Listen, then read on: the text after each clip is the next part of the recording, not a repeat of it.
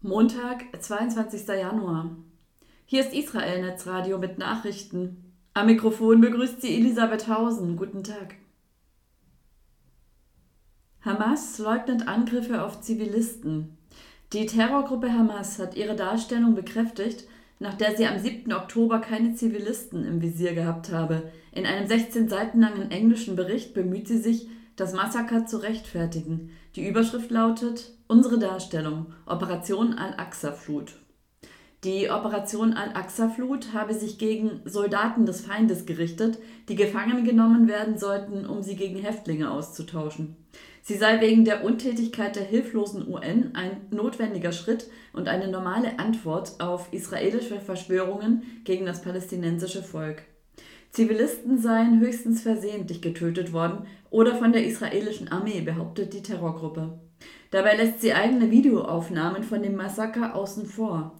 Aussagen von Hamas-Führern in Medien oder von festgenommenen Terroristen in Verhören des israelischen Inlandsgeheimdienstes Shabak ignoriert sie ebenfalls.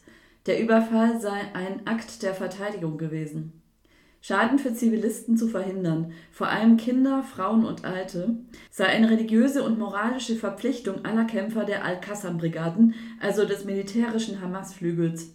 Der Schutz von Zivilisten gehöre zu den islamischen Werten und zu denen der Hamas. Die Terrorgruppe betont in ihrem Dokument, dass sie nichts gegen Juden habe. Die Zionisten seien vielmehr der Feind. Russland relativiert Holocaust. Russland hat Deutschland für seine Verteidigung Israels gegen den Völkermordvorwurf kritisiert. Eine Sprecherin des russischen Außenministeriums warf der Bundesregierung vor, vor dem Internationalen Gerichtshof die Holocaust-Frage hervorzuheben. Dabei seien verschiedene ethnische und soziale Gruppen Opfer der Massenvernichtung gewesen. Deutschland weigere sich, die Nazi-Verbrechen als Völkermord am russischen Volk anzuerkennen. Stattdessen unterstütze es die Ukraine, die Nazi-Komplizen verherrliche. Das israelische Außenministerium bezeichnete die Äußerungen als Verzerrung des Holocaust. Auftaktsieg für israelisches Radteam. Das israelische Radteam Israel Premier Tech hat den ersten Wettbewerb im Kalender der Weltserie gewonnen. Bei dem am Sonntag beendeten Rennen mit sechs Etappen in Australien wurde Teamfahrer Stephen Williams aus Wales Gesamtsieger.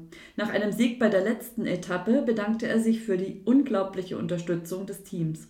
Israel Premier Tech war das einzige sogenannte Pro-Team im Feld. Es trat gegen 18 Weltteams an, die höher eingestuft sind. Außerdem nahm das australische Nationalteam an dem Wettbewerb teil.